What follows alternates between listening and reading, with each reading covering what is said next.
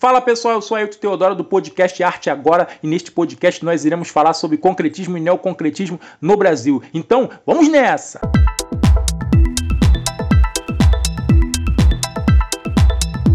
Concretismo e neoconcretismo no Brasil. Origens. As origens do concretismo vêm da arte construtivista russa de 1920 e da herança dos estudos do grupo Stills, em português estilo, que durou de 1917 a 1928.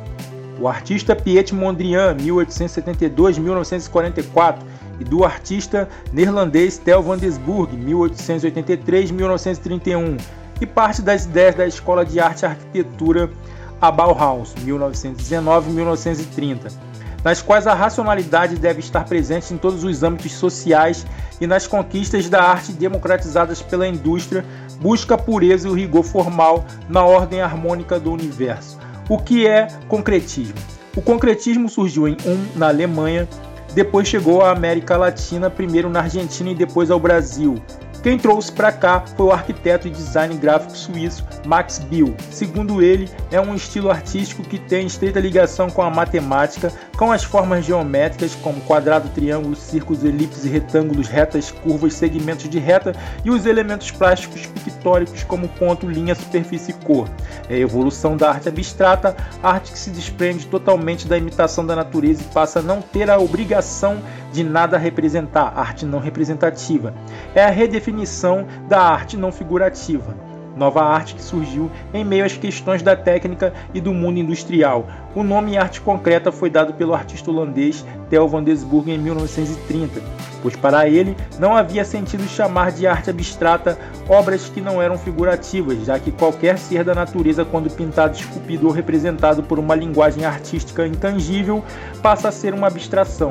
Já os artistas que trabalham apenas com os elementos plásticos pictóricos, como cor, ponto, linha, reta, curva e figuras geométricas, fazem uma pintura concreta e não abstrata, porque nada mais concreto, mais real que um ponto, uma linha, uma cor, uma superfície. Já em uma pintura abstrata, podemos ter pingos, manchas, respingos, texturas, colagens e relevos, elementos que não estão presentes na arte do concretismo. No Brasil, o concretismo surgiu em 1952 após a Segunda Guerra Mundial com o Manifesto Concretista no Museu de Arte Moderna de São Paulo, MAN São Paulo com um grupo de artistas paulistas chamados de Grupo Ruptura. Faziam parte deste grupo os artistas Valdemar Cordeiro, Saciloto, Lothar Tcharoux, Vladislau, Smefeger, Leopoldo Rá e Geraldo de Barros. Contexto sociopolítico e econômico. O contexto sociopolítico e econômico em que o Brasil encontrava-se na época do surgimento do concretismo e do neoconcretismo dos anos 50 era em meio à criação da Petrobras, o crescimento das técnicas das indústrias automobilísticas e siderúrgicas, crescimento das máquinas e das comunicações, cidades, modernização e urbanização acelerada, governo Juscelino Kubitschek, 50 anos em 5, Chegada da pílula anticoncepcional e da televisão. Criação do Museu de Arte de São Paulo, MASP, em 1947 e do Museu de Arte Moderna do Rio de Janeiro, MAN, em 1948, além da primeira Bienal Internacional de Arte de São Paulo em 1951 e da primeira Exposição Nacional de Arte Concreta no MAN de São Paulo em 1956. Em 1960, Max Bill organiza a Exposição de Arte Concreta em Zurique, Suíça e projeta os artistas brasileiros internacionalmente. Os estilos artísticos anteriores não satisfaziam mais a nova realidade social, era preciso a construção de uma nova estética e de uma nova arte. O que é neoconcretismo?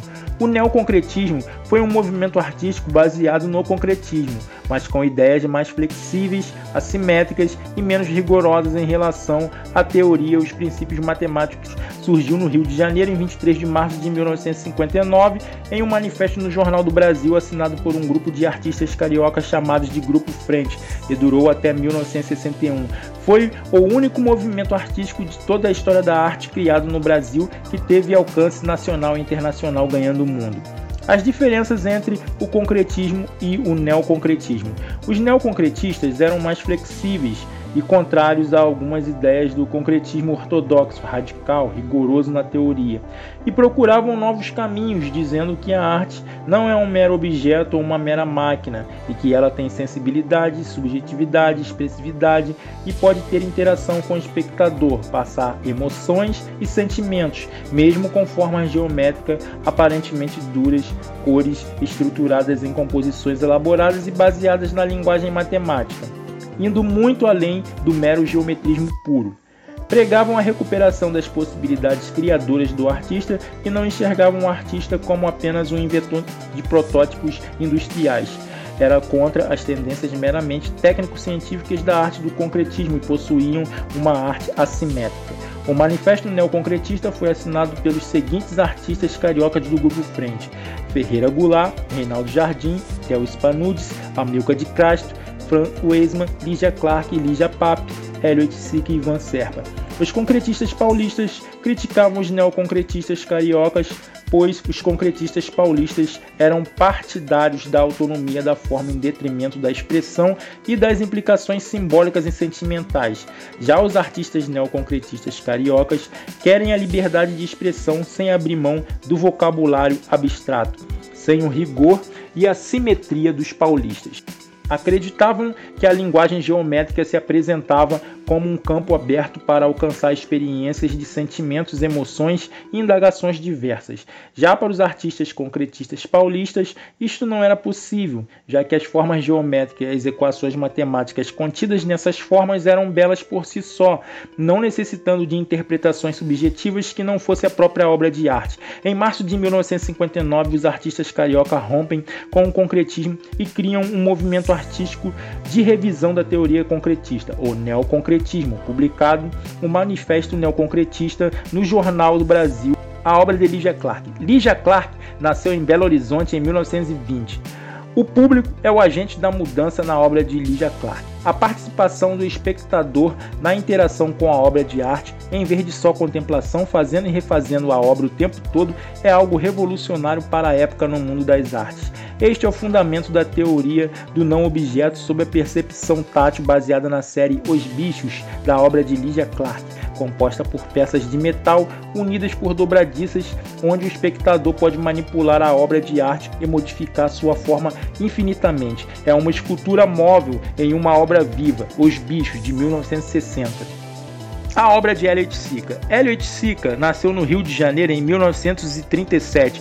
A participação do público nas obras de Elliot Sica é fundamental em Os Penetráveis, que são ambientes tridimensionais em forma de labirinto em que as pessoas podem entrar e terem contato e estímulos sensoriais, táteis e espaciais. O público participa da obra de arte em vez de somente contemplá-la. O público agora faz parte da obra.